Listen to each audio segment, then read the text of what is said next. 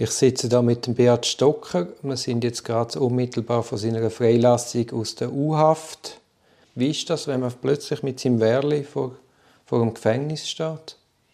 Ja, das ist, also, das ist äh, unglaublich. Oder? Und zwar die, die, die, der, Moment, äh, wo, ich, wo, sie, wo sie irgendwie aus dem, aus dem äh, Labyrinth, Gefängnis äh, Pfäffiken, Zürich rauskommen und irgendwann geht die Türen auf, sie haben irgendeinen Plastiksack und eine Tasche dann und ich sehe in dem Warteraum meine Frau und unsere Tochter die Vivian und ich schaue meiner Frau in die Augen und ich weiß in dieser Sekunde, es ist alles in Ordnung. Und zwar nicht, nicht filmreif naiv, sondern einfach all die Bedenken, um Gottes Willen, Schatz, wie es dir? Oder? Und was, was, was, was denkst du und wie fühlst du? Und man schaut sich die Sekunde in die Augen und das ist gut. Wir umarmen uns. Ich, ich merke, wie sie abgenommen hat, oder? Weil sie sagt das Gleiche von mir habe ein bisschen Hemmungen, nach was ich mich oder Ich habe immer das Gefühl, in dem Gefängnis, ich, ich habe immer im, im Gaumen aber so Eisen geschmückt. Oder? Ich habe manchmal sogar Hemmungen gehabt, in Tiefennamen zu gehen. Habe ich in, in, in die Säcke von, mein, von, meinem, von meinem Hoodie habe ich so orange Schinti, also äh, wie sagen wir, Schale verdruckt, damit es nicht so komisch schmeckt. Oder? Und, so. und die Sensibilität und dann sind wir zusammen von, also das dritte zurückgefahren nach, nach Bolligen und ich weiß noch auch, glaube von Pfäffiken bis, bis Bolligen durchgeschnurrt, weil ich auch ein Mitteilungsbedürfnis hatte. Und, und, aber von einer Sekunde auf die andere die Welt wieder in Ordnung. Jetzt, wenn Sie den Bert Stocker wären vor der Verhaftung, wenn Sie dem Bert Stocker vor der Verhaftung könnten drei Tipps geben, was würden Sie mitgeben in die Haftzeit? Also die, der erste Tipp wäre aus heutiger Sicht, auch, wenn es dreieinhalb Monate geht, einfach mal nichts sagen. Wirklich mit einer felsenfesten Überzeugung nichts sagen. Die anderen sollen dir sagen, was das Problem ist. Aber da muss also eine, eine coole Socke sein. Oder wenn du nicht so beraten wirst. Oder? Das, ist, das ist eigentlich der Hauptpunkt. Oder? Und, und, und das Zweite ist, ähm, ich kann eigentlich gar nicht mehr sagen, ich bringe nicht drei mhm. Punkte an. Oder? Ich, ich, es, es, es geht um das Verfahren und in dem Verfahren... Aber ich meine auch Zeit in der Haft. Ja, es ist irgendwie... Ich, äh, bin nicht, ich, ich, ich will gar nicht so darüber, darüber klönen, oder? Weil äh, mir ist es nicht so schlecht gegangen. Oder? Ich hatte ein gesundheitliches Problem und das ist, das ist immer akuter geworden, wegen, wegen, weil, weil einfach meine Therapie nicht, nicht weitergeführt werden und das führt dann zu Spastiken und solche Sachen. Aber ich, ich habe etwas gelernt von, von, dem, von dem einen Mithäftling. Er hat gesagt, äh, hör auf mit dem Kopf gegen die Wand schlagen sondern, sondern such die Tür, die offen ist, oder? Und während ich noch umgeschaut habe, ob es irgendwo eine offene Tür gibt, habe ich verstanden, was er mir gesagt hat. Und er hat gesagt, es ist, wenn es außen dran ruhig wird, dann, dann es gibt unglaublich viel Raum, oder? Und darum hätte man es wahrscheinlich mehr gegeben und, und, und die, den Moment auch zuzulassen, oder? In dem Sinn, dass man sich vielleicht mental vorbereitet und sagt, was passiert dann, wenn ich auf einmal total unfrei bin. Also das Gefühl, am Morgen aus dem Haus zu gehen und zu merken, irgendwo hat das Portemonnaie vergessen die und, und ist in der Zwischenzeit nach Genf gefahren und läuft in Genf in der Stadt um ohne Portemonnaie, ist doch ein Gefühl, oh, was mache ich jetzt, oder? Und das einfach potenziert hoch 10 ist äh, zu akzeptieren, dass im Leben nicht nur bei anderen Menschen, sondern auch bei einem selber Sachen passieren können, die unglaublich mühsam sind und verschissen und sich vielleicht mental einfach so vorzubereiten und zu sagen, wie würde ich dann umgehen, wenn auf einmal äh, die Schweiz besetzt würde, wie würde ich damit davon umgehen, wenn ich auf einmal im Gefängnis bin. Das ist, äh, das, das, mental ist das also sehr wahrscheinlich, äh, könnte man das anders vorbereiten. Ich weiß jetzt nicht genau, ob ich Sie richtig verstehe. Ich verstehe es jetzt so, dass, dass Sie quasi mental gewachsen sind stärker geworden sind. Was ich anspreche, ist, wenn man es zulässt. Also, und, und der Moment passiert vor dem Hofgang. Oder? Man lässt zu, dass die Situation, jetzt so, sorry der Ausdruck, so verschissen ist, wie sie ist. Oder? Und dass die Realität ist, man ist an Ostern vom, vom, vom Donnerstagabend bis am, bis am Montagabend einfach eingesperrt, respektive am Dienstagmorgen. Wenn man das zulässt, passiert Folgendes, oder?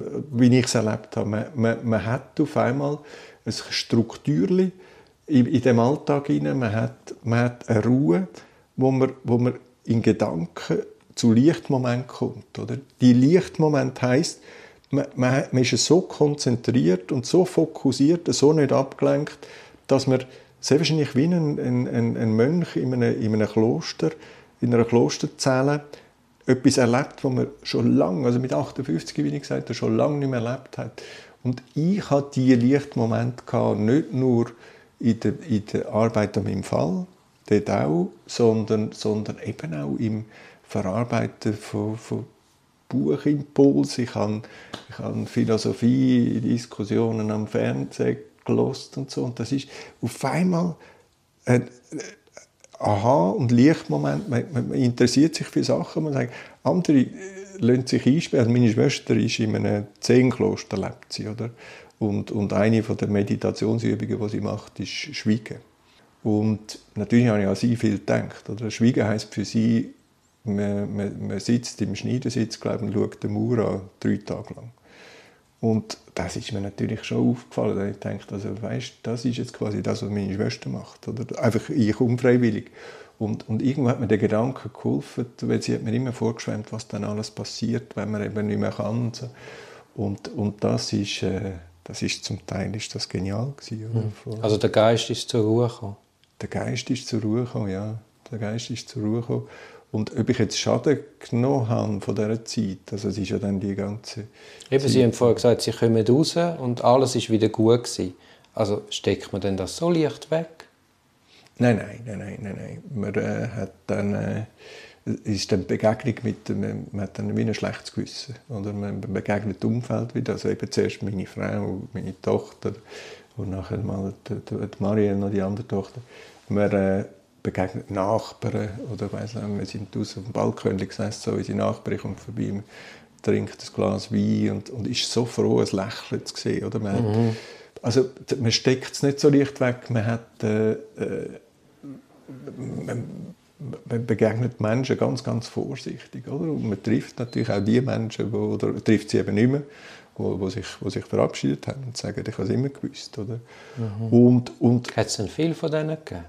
Nein, es hat, es hat erstaunlich wenig gegeben. Also ich muss natürlich sagen, oder die Leute um mich herum jetzt an dem Zeitpunkt im 18. sind natürlich zu einem grossen Teil äh, Leute gewesen, mit denen ich zusammengeschafft habe in irgendeiner Form. Aber das sind schon, also ich habe nie äh, so, so Geschäftsherrenbeziehungen, sondern, sondern Beziehungen zu, das sind immer sehr, sehr persönliche und freundschaftliche Beziehungen geworden. Und da hat es natürlich Leute gegeben, die Angst hatten, dass wenn der, der Stocker mit seiner Vogelgrippe quasi, wenn er auf, auf meinem Teich landen würde als Ente, ja. oder, dass, dass ich dann ein Problem bekomme. Und da hat es schon, also, ich weiß nicht, ein Viertel der Leute habe ich nicht mehr gesehen. Oder? Und und äh, zum Teil erstaunlich. Oder? Die, die, die haben, also die haben bis heute nichts gehört. Oder? Wie kommen Sie jetzt gerade auf den Entenvergleich? Das hat... Äh, wir haben einmal, wo wir äh, bei der Aduno-Gruppe neu ein Geschäftsfeld erweitert haben, das sogenannte Consumer Finance, also Konsumkredit, wie das heißt. Das ist eine ganz unbeliebte Materie, oder? wo man Leuten äh, einen Blankokredit gibt für ihr Leben, das es nicht im Griff hat, wie man sagt. Und dann hat mal einer, wo, wo wir haben das Geschäft als Neuling kennengelernt und einer, der das schon jahrzehntelang gemacht hat, gesagt, Bert, du musst dir vorstellen, wenn du das Geschäft machst, dann hast du Vogelgrippe. Und dann bist du eine Ente, die rumfliegt und du hast ein Schild an dir, das heisst, ich habe Vogelgrippe. Oder? Und dann willst du auf einem Teich landen, zum Beispiel der Teich ist eine Bank, wo du sagst, hey, das wäre doch ein Geschäft für euch. Oder? Und, und unten siehst du alle abwinken und sagen, nicht da landen. Oder? Und äh, das Bild ist mir wieder in den Sinn. Also dann macht, kann man sagen, Haft macht teilweise einsam? Ja. Und ich meine, schlussendlich ist das ja eine traumatische Erfahrung, wo du draußen mit gar niemandem kannst teilen hm. Das war kein Problem für Sie? Ja, es ist ein. Also, äh, ganz konkret, was passiert ist, ist, oder, wenn man dann äh, die, die Leute, die zu einem gehabt haben, eben der Großteil, die haben dann, man ist dann vorbei, man hat sich gesehen, also immer noch das Kommunikationsbedürfnis, absolut phänomenal. Und, und die Leute haben dann gefragt, hey, wie war das gewesen, oder? Und, und mir ist es dann ganz komisch eingefallen, dass man wie auf einmal gesagt hat, hey Beat, du kennst dich doch aus mit Haftbedingungen, oder? Also auf einmal habe ich, habe ich innerlich gedacht, Moment, Moment, also ich bin nicht ein Knasti, oder? Es kommen dann erst so die Sprüche, oder? Nach dem dritten, vierten Glas Wein und so. Und man, äh, man, man, also ich habe dann fast gedacht, also ich, will, ich bin jetzt im Fall nicht der Experte für, für andere. Oder? Und dann habe ich versucht, von Leuten zu erzählen, die ich dort getroffen habe, und habe gemerkt, wie mich, wie mich da mein, mein, mein Umfeld anschaut und sagt so quasi, puh, was ist denn das für eine? Also so quasi, also richtig, ich habe von dieser Zeit erzählt und die haben mir gesagt, hoffentlich kommen die da nicht vorbei, oder? Und übrigens ist das schwarze Auto da oben, ist das allenfalls ein neuer Kollege von dir, oder? Also ganz ihre Situation und ich, du kannst das nicht teilen mit der Welt. Du trägst das eigentlich in dir rein und, und musst es auch dort lassen, oder? weil äh, das, das, das kannst du niemandem erzählen, willst du eigentlich auch nicht. Ja, umso bewundernswerter finde ich es auch, dass sie das jetzt heute mit mir da machen. Ja, es ist mir, oder, es, warum sitze ich heute da? Ich, es ist mir immer noch nicht klar, nach vier, über vier Jahren Verfahren, oder? jetzt sind wir im Ende März 2022, ich, ich kann mir immer noch nicht vorstellen, um was es überhaupt in diesem Spiel. Ich habe, in meinem Leben habe ich etwas gesagt, ich, und das ist meine, meine Geschäftsphilosophie, ich will die Spielregeln verstehen. Und wenn möglich, wenn ich die Spielregeln verstanden dann habe ich eine Chance, ein Spiel zu spielen. Und versuche es natürlich möglichst gut zu spielen. Oder? Und, und bin nie davon ausgegangen, dass ich Spielregeln kann verändern kann, sondern sie zu akzeptieren, jetzt blöd ist, oder? Und ich habe dann Spieltheorie, ist eines von meinen liebsten Hobbys, oder? Und da gibt es so quasi die offenen Systeme und die geschlossenen Systeme. Bei den geschlossenen Systemen gibt es einen Gewinner und einen Verlierer. So, so lebt die Wirtschaft. Das war nie mein Ding. Mein Ding war ein offenes System. Es gibt auch einen möglichen koreanischen Konkurrent. Denke mal dran. Du musst nicht sagen, es ist Migros gegen Coop, sondern vielleicht ist es ganz anders. In diesen offenen Systemen. Aber das das strafprozessuale System und seine Incentives und so, habe ich bis heute nicht verstanden. Ich habe euren Podcast kennengelernt. Im, im irgendwo, wo ich wieder mal, ich natürlich jeden Tag schaue ich, was über den Pierin Vinzenz, über, über den Kausa Reifeisen und über den Bert Stocker geschrieben wird. Und bin dann irgendwo mit einem Treffer auf eine von euren Episoden gekommen und habe in eine Diskussion hineingelöst, zwischen Ihnen, Herr Bonin, und Herrn Münch, Gregor Münch, und habe gefunden, da, das ist es genau. Da wird über ein System geredet, wo ein Justizsystem, oder also jetzt die, die Anklageseite, die Untersuchungs- und spätere Anklageseite und, und, und jetzt zu, beim Gericht, wo genau so habe ich es erlebt. Oder Sie, Herr Bonin, haben einmal in einer Episode gesagt, die, die Allmacht, wo die, die Staatsanwaltschaft hat, unbeschränkte Budget, oder der Gag, wo irgendwo zum Thema Humor in einer Einvernahme hat einmal der Herr Etter irgendwann kurz vor Weihnachten, irgendeinem Jahr 19, glaube hat er, hat er gefragt, der Marc Scharisch an die Presse, gibt es das Jahr eigentlich ein Weihnachtsessen? Also, wenn ein Protokoll, wenn der Marc Scharisch ist immer Technik, ist nicht so sein Ding, ist äh, ein Protokoll vorbereitet, oder Ausdruck gewesen und hat sich wieder geärgert, dass der Drucker nicht geht. Wir haben versucht, Zeit zu überbrücken mit Schnurren. Und er hat gesagt, gibt es das ja eigentlich kein Weihnachtsessen? Und da ist, da ist eine Abfolge von witzigen Kommentaren gekommen. Und was ist am Markt schon? Da hat der Pierin Vinzenz gesagt, ja, ich würde dann noch ein paar Lokal kennen. Und dann nachher, dann sagt der Marc Schorischer doch tatsächlich, und dann sagt der Pierino, aber äh, ich habe kein Budget, weil meine Kreditkarte ist gesperrt. Oder? Und dann sagt der Marc Schorischer, oh, Budget ist kein Problem, das haben wir unendlich. Oder? Und das sind so, was lockere Sprüche sind, habe ich in eurem Podcast gehört. Die Auseinandersetzung um Gottes Willen, um was geht es in dem, in dem Strafverfahren, das ist mir bis heute noch ein Rätsel. Und ich bin da, sitze eigentlich da, wenn ich, ich finde, ich möchte selber dazu beitragen, jetzt als Betroffene, dass man, dass man das versteht. Und zwar nicht zu einer nächsten Generation von Betroffenen irgendetwas mitgeben in erster Linie, sondern zum, zum besser Verstehen sitze ich da. Oder? Und hoffen, dass wir äh, über, über die Fragen und die Antworten, die wir raussuchen, zeigen, das ist... Äh ja, das System ist natürlich nicht Gott gegeben. Also das könnte man ja auch verbessern. Ja, da bin ich schwer der Meinung, ja. Also ich meine, das Hauptproblem, das ich gesehen ist, und wir reden von einem Wirtschaftsstrafverfahren, das ist, du kannst natürlich beliebig viele Thesen also Thesenjournalismus oder Thesenjustiz, müsste man dem mehr sagen. Oder? Du kannst natürlich beliebig viele Thesen in, die Daten, in 200 Gigabyte äh, konfiszierte Daten und prozessierte Daten hineingeben. Oder? Das System als solches ist dermaßen asymmetrisch im Moment. Oder? Wenn, wenn, wenn man denkt, dass das ganze beschlagnahmte Zeug mit Telefonabhörung, mit Not Handnotizbüchern, wo doch noch tatsächlich behauptet wird, man hätte sich selber einen Code aufgeschrieben oder, oder in einem Notizbuch. Und weil es so schön wird passen soll. Also, was ich als wirklich schief erlebe, ist, dass einfach eine Staatsanwaltschaft darf neue Thesen aufstellen und eigentlich im gleichen Spiel weitermachen. Wenn, wenn ich eine neue These aufstelle und sage, mit, mit, mit, mit der Softwarelösung oder mit der App haben wir keinen Erfolg, ich mache jetzt Autopneu, dann muss ich mit meinen Leuten reden und muss ein neues Setup finden. Oder? Wir sind in dem Strafverfahren, sind wir einfach in der Grundthese, hier stimmt etwas nicht im Hause Vinzenz und Stocker, sind wir, sind wir von der These qualifizierte ungetreue Geschäftsbesorgung in die Herausgabepflicht übergegangen und da scheint es keine Instanz zu geben, wo, wo, wo, wo da irgendwie korrigierend oder disziplinierend drauf wirkt. Und jetzt ist meine ganze Hoffnung natürlich beim Gericht und bei dem, bei dem Urteil, das am 13. April gefällt wird. Ja, der Gesetzgeber löst es einfach, indem er sagt, der Staatsanwalt muss den belastenden und den entlastenden Umständen mit gleicher Sorgfalt nachgehen. Dass man damit die Staatsverfolgungsbehörde komplett überfordert und das einfach rein intellektuell so nicht funktionieren kann, ist, glaube ich, allen Betroffenen klar. Aber das ist so der bewusste Weg, wo man gewählt hat. Und du hast wirklich eine Allmacht, die einfach nicht kontrolliert ist in der, im Untersuchungsstadium unkontrolliert. Oder? Man hat man hat insofern gemerkt, also genau mit dem Punkt, ist das, ist das StPO 160 oder was ist das?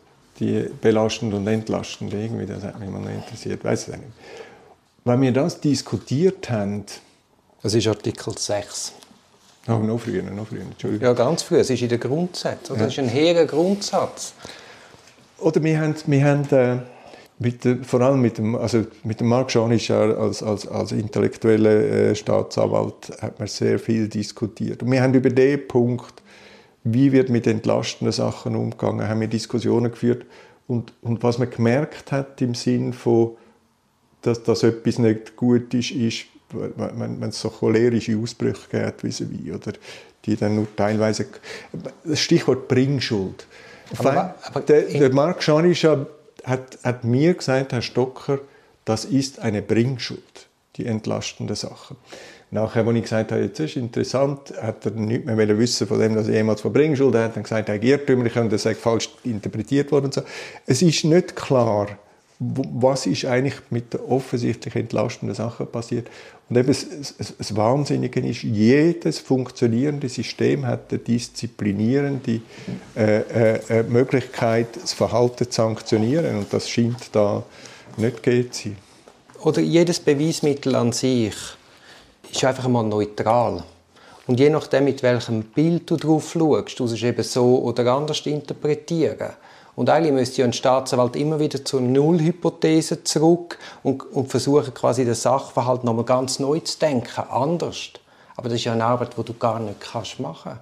Vor allem bei so einem immens grossen Strafverfahren. Ja, und ich, ich habe auch wirklich das Gefühl, also den, den lebendigen Eindruck bekommen, man kann gar nicht mehr zurück. Oder man kann, man kann nicht, man muss die, das erste Verdachtsmoment von diesen grossen Geldbeträgen, die zwischen mir und Pierin Vincent hin und her geflossen sind, die Darlehen, wo, wo, wo nachher ein, ein Frame bekommen haben auf Inside Paradeplatz im, im 16. Das Gefühl im Bauch hat, ist, ist, hat eine Kraft entwickelt in diesen ganzen vier Jahren, wo einfach irgendwie etwas Unrechtmäßiges hat müssen damit verbunden sein und, und die, die Nullthese-Geschichte, also das Kontrafaktische, glaube das ist, das ist übermenschlich, oder? Also ich finde auch, der Strafprozess ist ein bisschen naiv, wenn man Menschen äh, äh, kennt und, und schaut, wie sie wer würde denn um Gottes Willen äh, jeder von uns hat sich schon in einen Text verliebt, oder? Und wer würde dann sagen, hey, jetzt habe ich in dem Businessplan der größte Mist geschrieben. Man, man mhm. kämpft doch ein Leute dafür. Ja, ja. Sie haben mit, wieder mit dem Herrn Münch zusammen, haben Sie ein, ein, ich bin ein Rechtsstaatgläubiger. ist ja so ein Begriff, der irgendwie aus einem Wortspiel rausgekommen ist. Oder? Und haben gesagt, um was geht es überhaupt in Der Herr Münch sagt, ich will das glauben und ich muss das glauben. Das ist so wichtig, oder? Und, und auch Zielebene, warum gibt es den, den Podcast? Warum macht ihr euch die Mühe, mit einem Ziel zu erklären in einer von den letzten Episoden? Es geht um gute Urteile. Und die guten Urteile, die, die sind, also als Betroffener in dem System kann man nur eine Hoffnung haben, dass es am Schluss ein gutes Urteil gibt, oder? Und das setzt sich zusammen aus ganz verschiedenen Bausteinen.